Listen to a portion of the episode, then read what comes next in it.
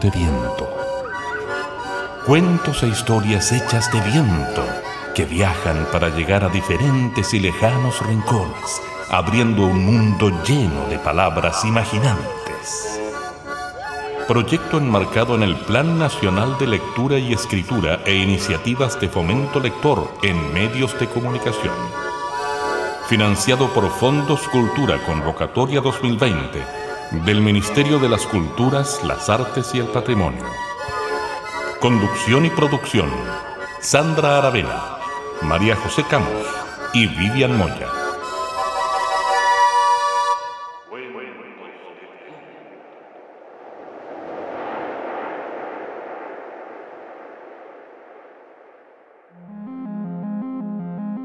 ¿Qué soy yo? Un vocabulario precario, calles paz, empinadas, destruidas. Soy la cultura de las paredes pintadas de odio para todo.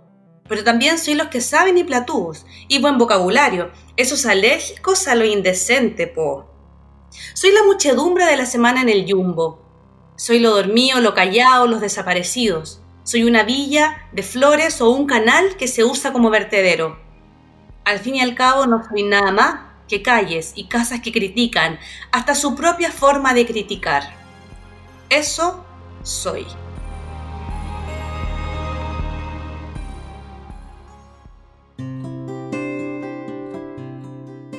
Comenzamos este programa número 27 con esta historia, con este relato, que nos regala Constanza Lagos de 16 años, que es un microcuento que se llama Identidad y que fue el segundo lugar en la categoría de colegios de Cuéntame Peñalolén en el año 2016. Y es que el programa de hoy trata de aquello. ¿Quiénes somos? ¿Quién soy? ¿Qué soy? ¿Cómo soy? Muchas veces buscamos identificarnos y saber quiénes somos en el exterior. Buscamos información en los horóscopos, buscamos información en los oráculos, buscamos información en que alguien nos diga cómo nos ve para saber más o menos qué o quiénes somos. Y muchas veces responder esta pregunta nos lleva años y años de automirarnos y autodescubrirnos. Estamos hablando de la identidad, de este proceso que se genera a lo largo de la vida para descubrirnos y sabernos, para poder decir qué, quiénes y cómo somos. Sabemos que es un proceso que se conjuga con el afuera y con el adentro. No solo hay cosas de personalidad y cosas que vienen de nuestra historia, sino que también vamos definiendo lo que somos en relación a cómo nos vinculamos con el mundo y en cada una de las experiencias que tenemos con nuestro alrededor. De eso les queremos invitar a conversar hoy. ¿Qué? ¿Cómo somos? Vamos a estar conversando en este programa las tres, Miriam Moya, María José Camus y que les habla Sandra Aravena. ¿Cómo contestamos a la pregunta de quiénes somos?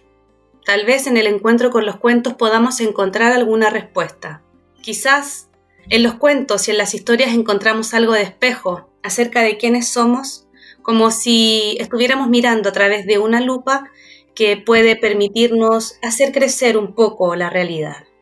Vamos a escuchar la primera historia en voz de un pequeño, Lucas Ruiz Larenas, que tiene 12 años, cursa quinto básico Vive en Magallanes y va en el colegio británico. La historia que vamos a escuchar es de su propia autoría.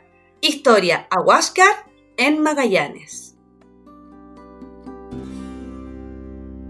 Si tú cuentas conmigo y yo cuento contigo, te regalo un cuento testigo. Esta historia comienza mucho antes de que tú existieras cuando los Selknam dominaban el estrecho de Magallanes, que en ese entonces no se llamaba así. En esa época ellos eran animales feroces, vivían para matar y asesinaban a sangre fría, debido a que no tenían sentimientos. Pero un día nació un niño. Él era diferente, no peleaba con los de su edad, era curioso y se llamaba Cahuéscar. Un día, Cahuéscar estaba durmiendo junto al mar cuando repentinamente despertó sobresaltado por un estruendo y vio una bola de fuego volar por los aires, cayendo hacia el estrecho de Magallanes. Él era tan curioso que agarró una canoa y comenzó a remar hasta llegar al punto del impacto de la misteriosa bola. Cuando llegó, vio un hoyo profundo, como una cascada en forma de círculos. Sin embargo, tuvo un contratiempo. Fue arrastrado y cayó en el enorme agujero. No podía salir y estuvo obligado a pasar la noche ahí, en medio de la oscuridad. De pronto apareció una criatura verde con dientes afilados como un tiburón, con escamas por todas partes. Era un reptiliano que se llamaba Ocurio. A pesar de tener un aspecto temible, estaba lleno de bondad y sabiduría. Él y sus demás amigos lo llevaron a su pueblo y allí le enseñaron a Kaweshkar a amar, ser feliz, querer, enojarse y sentir tristeza y lo más importante, a hablar. Cuando los reptilianos creían que Kaweshkar había aprendido, le enseñaron la salida. Él se fue de ahí muy feliz, ya que había aprendido la importancia de sentir y siempre recordaría a esos seres. Fue entonces que dirigiéndose a la orilla divisó a su tribu, los Selman. Se puso muy alegre y empezó a gritar, ¡Papá! ¡Mamá!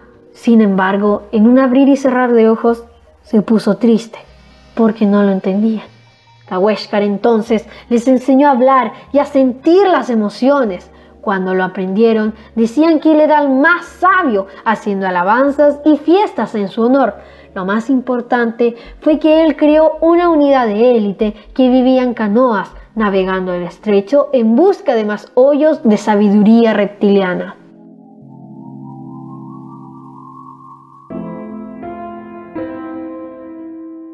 José, te dejé la pregunta planteada antes de escuchar a Lucas. ¿Cómo podemos reconocernos en los cuentos? Qué bonita pregunta, Sandra. Yo creo que solo puedo mm, responderla a través de la propia experiencia. A mí, bueno, obviamente, ya saben que me gusta mucho buscar y buscar y buscar historias y buscar cuentos. Y además, una vez alguien por ahí, unos maestros que tuve, me dijeron que los cuentos lo encontraban a uno, y es totalmente cierto. Y en este de ir a buscar y buscar y buscar, em, efectivamente lo que me di cuenta es que en esos encuentros, las historias que más me gustaban o los cuentos que más me gustaban, en cada uno de ellos había un pedacito de mi identidad. Oh, y cuando uno tiene esos encuentros, eh, es, casi, es casi mágico como uno logra identificarse con algunas cosas casi sin darse cuenta. Yo me di cuenta mucho tiempo después. Eh, una vez que ya tuve ahí varios cuentos acumulados adentro, varios, eh, varios encuentros con, mis cuentos favoritos, los empecé a mirar así todos juntos, todos revueltos, y se parecían tanto entre sí había mucho de, mí en ellos y yo creo que esa búsqueda es muy, muy bonita, esa búsqueda y ese, y, ese encuentro con esos pedacitos de uno. Entonces, yo creo que los cuentos efectivamente tienen mucho de uno, uno se ve reflejado en ellos y sobre todo con, los personajes, ¿no? Y con esos personajes que, que, nos van mostrando formas de llevar la vida también.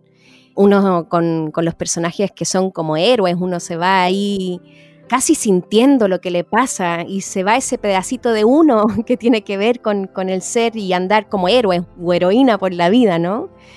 Eh, o esos cuentos que tienen ahí como el despertar ahí como más de la infancia. A mí me encantan los cuentos que se supone que son para niños y niñas, pero la verdad es que son para todos. Y uno se va encontrando con ese juego, con esa creatividad, con esa imaginación, con esa forma que tienen los personajes de solucionar las cosas. Así que evidentemente creo que, siempre los cuentos que nos gustan un poquitito más o que nos guiñan el ojo tienen mucho de uno. Y, y, eso es una de las cosas que a mí más me gusta de ir en esa búsqueda. Y hablando de eso, les vamos a regalar un microcuento. Se llama Cuando sea viejo. A dos viejos les gustaba visitar las capillas, las iglesias y catedrales. A veces se encontraron con misas, bautizos, funerales. El anciano siempre le decía a su mujer, cuando yo muera no quiero que uses luto, quiero que te vean realmente como eres. El día en que él falleció, la esposa cumplió la promesa. Ella desde la entrada vio el ataúd y avanzó lentamente hacia él, completamente desnuda. Este microcuento está basado en un cuento de Jennifer Crespo, de tercero medio, que lo escribió el, el 2018. Gracias José por esa reflexión y esa historia. Les invitamos entonces a escuchar el segundo cuento de este programa. En voz de Daniela Guerrero, una profesora básica y además profesora de colectivos de yoga, que nos hace llegar esta contribución en esta historia del relato realista que se llama Par de Botas. Había una vez un colorín colorado. Abre tu corazón, con cuento quiere entrar. Sentado en su despacho el comisario, está hojeando expedientes.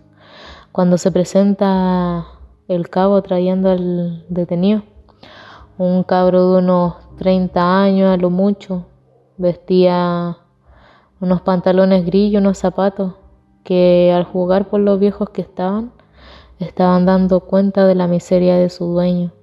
Sin apartar la vista de los expedientes, el comisario prestó oído a las palabras del cabo. Me lo entregó el sargento, mi comisario. ¿Qué según dicen este paisano vago lo encontraron robándole un par de botas al zapatero del pueblo? ¿Un par de botas? Ajá. Ladrón barato. ¿Cómo te llamáis? Oriencio Nieva, Señor. ¿Y de dónde eres? De acá mismo, Señor. ¿Trabajas? No, Señor. No hay trabajo. Estuve trabajando en, un, en, un, en una chacra, pero en cuanto se me se acabó la sembrada del maíz me echaron y ahora me dedico a hacer unos pololos. ¿Y aquí le llamáis pololo? ¿Andar robando? El paisano bajó la vista al suelo. ¿A dónde tenéis las botas? En el rancho, señor. Cabo, mande a buscarla y páselo nomás para adentro, que ya vamos a ver cuánto le damos. Salió el cabo llevando al detenido y el comisario se quedó pensando. Un par de botas, un par de botas, ni para robar sirven estos paisanos vagos. No pasaron dos horas cuando se presenta el, el cabo en la puerta. Con permiso, mi comisario, fui hasta la casa del detenido Nieva y aquí están las botas. Me las entregó su mujer. Las tenía puesta un hijo de ellos, un, un chiquitín de unos siete años. ¿Con qué estas son las botas? Pero si son muy chicas para ensuciarse las manos. ¿Y qué decía la mujer? Nada, mi comisario lloraba y lloraba como una Magdalena y en cuanto me iba a venir, me dio esta carta para que se le pase usted en sus propias manos. A ver, léame. Nada más natural. Mujeres que piden los maridos, lo malo es que siempre lo hayan angelito, aunque le hagan sombra al mismo diablo. Pero esta carta, esta carta era distinta a todas, escrita en una hoja de papel mugriento y arrugado.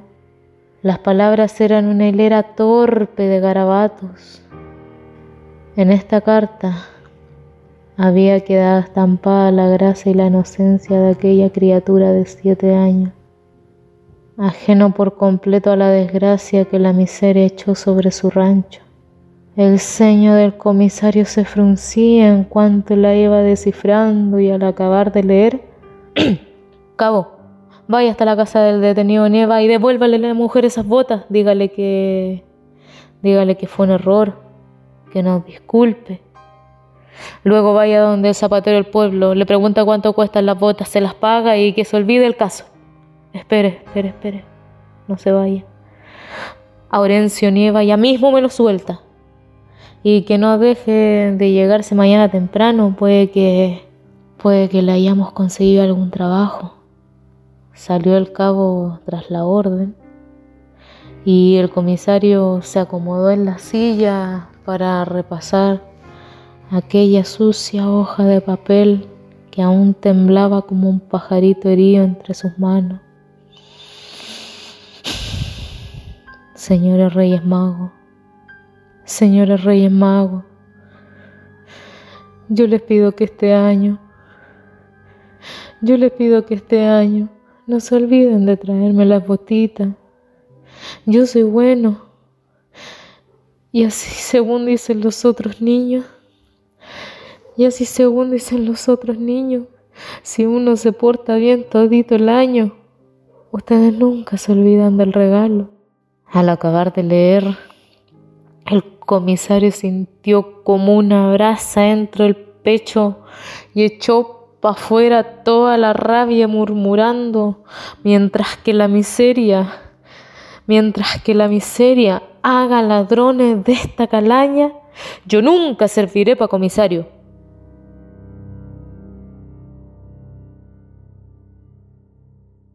Me gustan tus ojos azules, me encanta tu pelo que es como una nube que he llovido tanto que no tiene nada más que ocultar. Me encanta tu boca que dice que sabe, entiende y perdona a los sabios y giles que han comido tanto que han agotado su voluntad de querer. Me gusta que uses la palabra amigo cuando quiero estar un rato contigo. No hay ningún secreto que guarde conmigo sin preguntar. Me encanta sentir así tu respiro abriéndose paso al invierno tan frío. En un mundo gigante, cambiante y jodido es bueno sentirse así. Y me encanta esa manera en ti.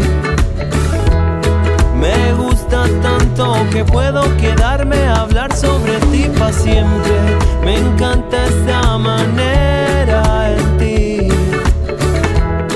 me gusta tanto que puedo quedarme a hablar sobre ti. Me gustan tus ojos azules, tu mente que acepta las desilusiones. El tiempo que pasa nos va dejando libres para estar mejor.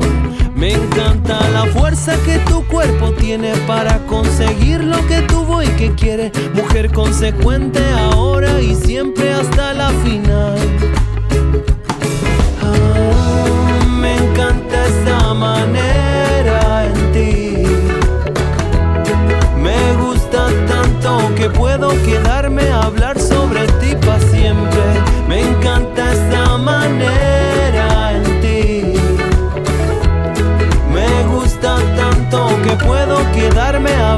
sobre ti.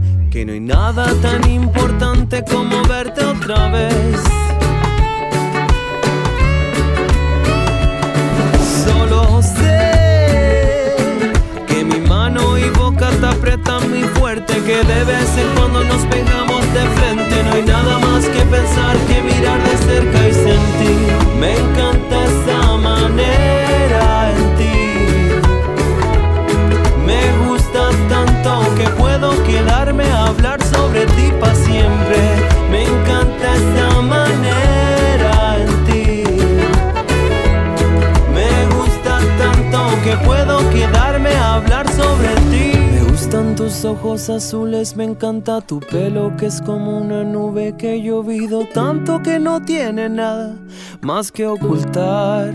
Me encanta la fuerza que tu cuerpo tiene para conseguir lo que tuvo y que quiere. Mujer consecuente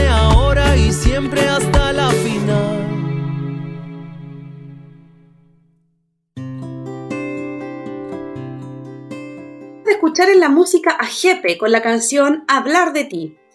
Él es Daniel Alejandro Rivero Sepúlveda, más conocido como Jepe. Es músico, compositor y multiinstrumentista chileno que además trabaja como solista. Antes participó en el dúo Taller de Jao junto al bajista Javier Cruz.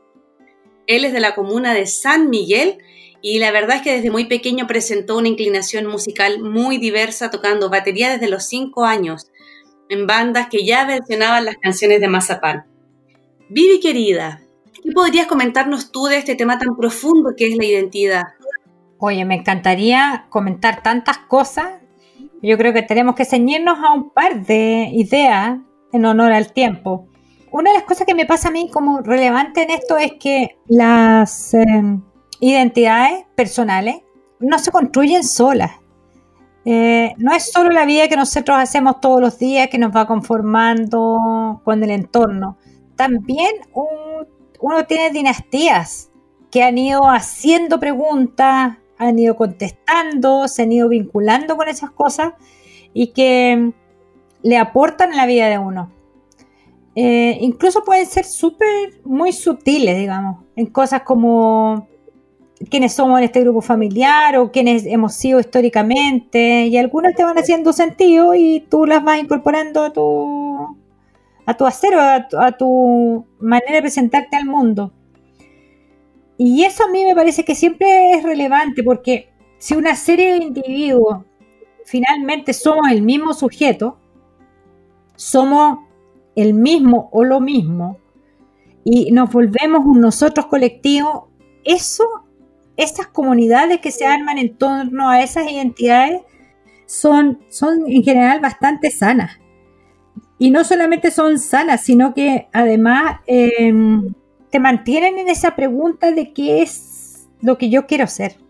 Buscar quiénes son así como yo quiero ser. Cómo me arrimo a este colectivo porque yo quiero ser parte de este grupo con el que yo me identifico. Y ahí entonces me muevo como pez en el agua. Porque todo lo más relevante de mí se contesta en esa pregunta es ¿cómo yo quiero vivir la vida? ¿De qué manera quiero estar en un espacio tranquilo, inquieto, aventurero? y no entrar en contradicciones que después me van a pasar la cuenta. Y eso está también en los libros. Así como decía la José cuando uno se va encontrando en los cuentos, para mí más evidente en las novelas, en que hay más tiempo para identificar cuáles son las identidades colectivas, los grupos, la familia. Me gusta mirarlo de esa manera. Si yo me detengo en algún momento, por hacer una pregunta trivial, pero si yo le pregunto al agua, ¿a quién tú perteneces? Y espero una respuesta. Si el agua me contesta, por ejemplo, que no le pertenece a nadie, que fluye, que quiere ser libre, que yo tengo una idea de qué es lo que el agua me está comunicando y yo quiero vincularme con ella desde esa respuesta, tengo que encontrar grupos con los que yo pueda mantener esa conversación y no otra. Qué hermoso desafío nos dejas planteado, Vivi. Qué hermoso eh, trabajo pareciera ser el reconocerse permanentemente desde adentro y con otros y otras. Les vamos a presentar entonces la tercera historia de este programa, en voz de Iván Torres. Él es cuentacuentos, escritor, pedagogo y profesor universitario de Colombia. Tiene una larga experiencia en las artes escénicas y también tiene un trabajo bastante dedicado a las actividades relacionadas con las culturas urbanas juveniles, enfocada desde la perspectiva de los derechos humanos, el conflicto armado en Colombia, delincuencia, el desplazamiento forzado, el reclutamiento de niños y jóvenes desde el punto de vista de la solidaridad. Vamos a escuchar en su voz la historia de la niña que descubrió su sombra y no se pudo despegar de ella, cuya autoría literaria es de Eduardo Galeano. Ahora despertar, de un cuento te vamos a contar.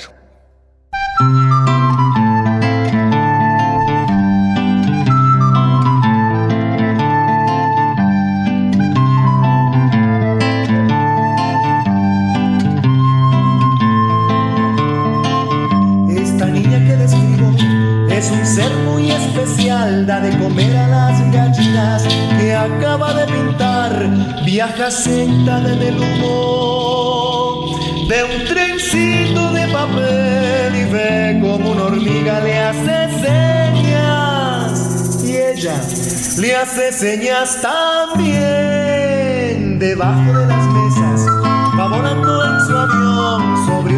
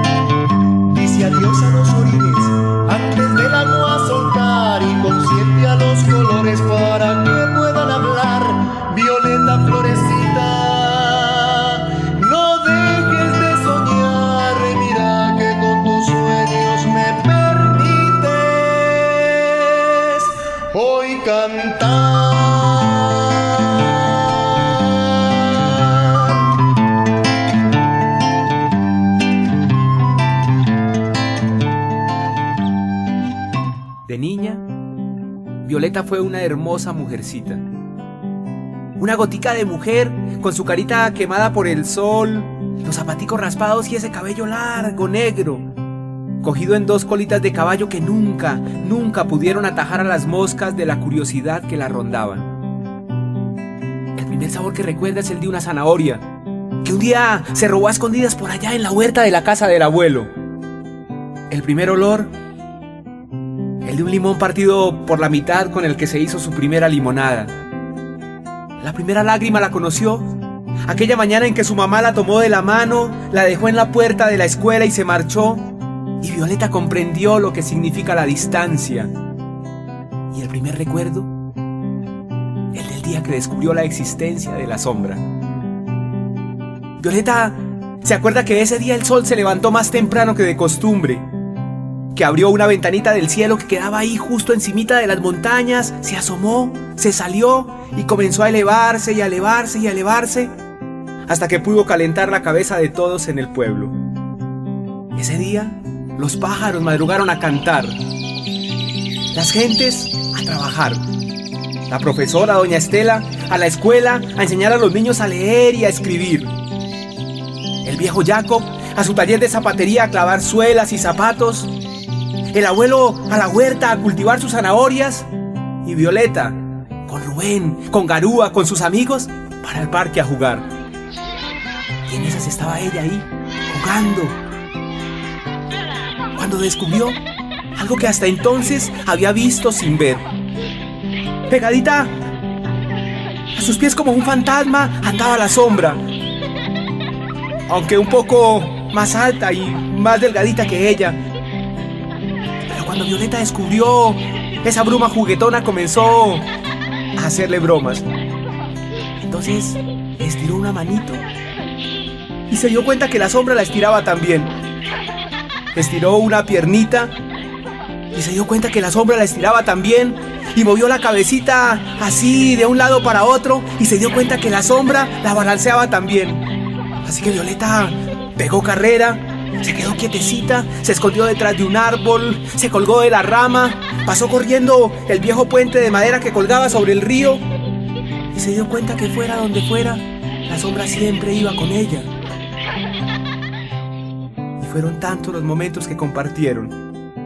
Tantas las tardes en que las dos terminaron tendidas por el suelo, una encimita de la otra, cansadas de reír y de jugar, que terminaron por hacerse amigas. Pero con la amistad vienen también los desencuentros. Así le pasa a uno con los amigos. Hay días que no quiere ni verlos. Y había días que Violeta no quería ver a la sombra. Días que quería como escapar de ella, mm, esconderse, hacerle zancadilla, tumbarla. Pero más rápida que sus brazos, que sus piernas, la sombra siempre la alcanzaba. En una ocasión, Violeta venía caminando. Y se le ocurrió saltar y caerle a la sombra encima, pero la sombra se le quitó. Y otro día venía de la escuela, ahí cantando, y la sombra muy orgullosita le dio por venirse delante de Violeta, y a Violeta le dio rabia. Entonces pegó un brinco, se la quitó de enfrente y la sombra apareció por detrás. Pero un día por fin Violeta pudo engañar a la sombra. Ese día estaba en la casa del abuelo, pensando mil y unas maneras de engañar a su amiga y de pronto yo no sé por qué, a Violeta se le metió en esa cabecita que la sombra estaba distraída. Entonces se quedó viéndola así como de reojo, pegó un brinco, se metió en la hamaca del abuelo y ahí se quedó quietecita,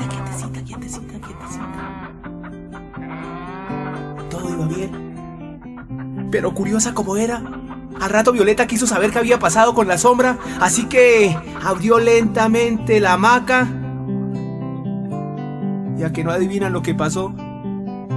Cuando sacó la cabecita, se dio cuenta que la sombra sacaba la cabeza también, que no la había podido engañar, que la sombra la había esperado todo el tiempo ahí, escondida debajo de la hamaca o tal vez metida debajo de alguna pared. Así que Violeta terminó por acostumbrarse a ella el tiempo. Y con el tiempo Violeta fue creciendo, fue cambiando. y con ella creció y cambió la sombra también. Pronto se hizo una muchacha. Y entonces supo que las nubes, la noche, el mediodía acaban con la sombra. Pero supo también que la sombra siempre vuelve, atraída por el sol o por la luz. Así como los anillos atraen a los dedos o las blusas insinuantes el cuerpo de las muchachas bonitas. Y pasó el tiempo. Y hoy, al final del andar de los días de su vida, Violeta se está achicando nuevamente. Y pareciera que otra vez vuelve a ser esa pequeñita que hace unos años estaba aprendiendo a dar sus primeros pasitos, porque nuevamente camina con dificultad.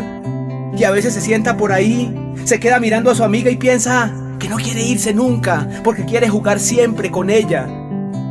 Y siente mucha tristeza cuando piensa que, que tarde o temprano tendrá que marcharse, tendrá que morirse y dejar a su sombra, a su amiga, sin ella.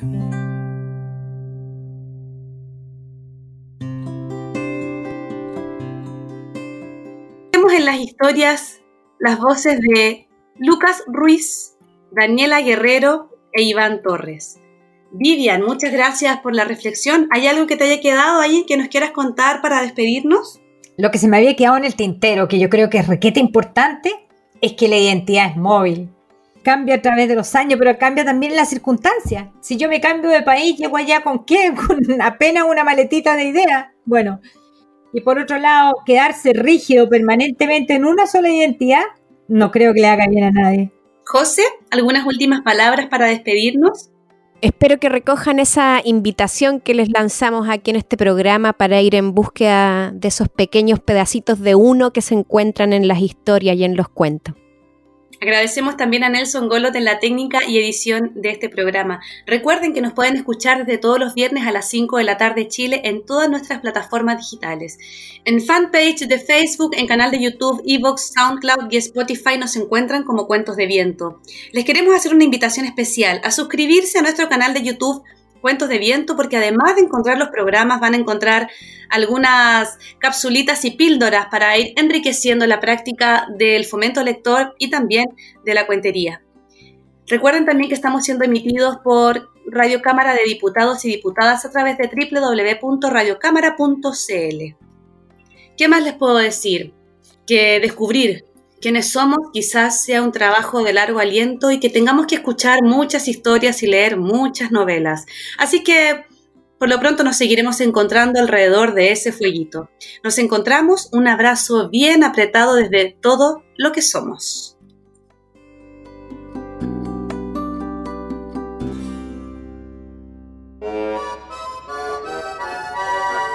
Gracias por acompañarnos en este viaje lleno de historias y palabras. Esperamos que los cuentos de viento encuentren las rutas precisas para poder llegar a ti y así abrir un mundo lleno de palabras mágicas e imaginantes. Juntémonos esta y todas las semanas en alguno de nuestros puntos de encuentro digitales. Cuentos de viento. Que cada historia se te quede adentro. Que cada historia te habite dentro.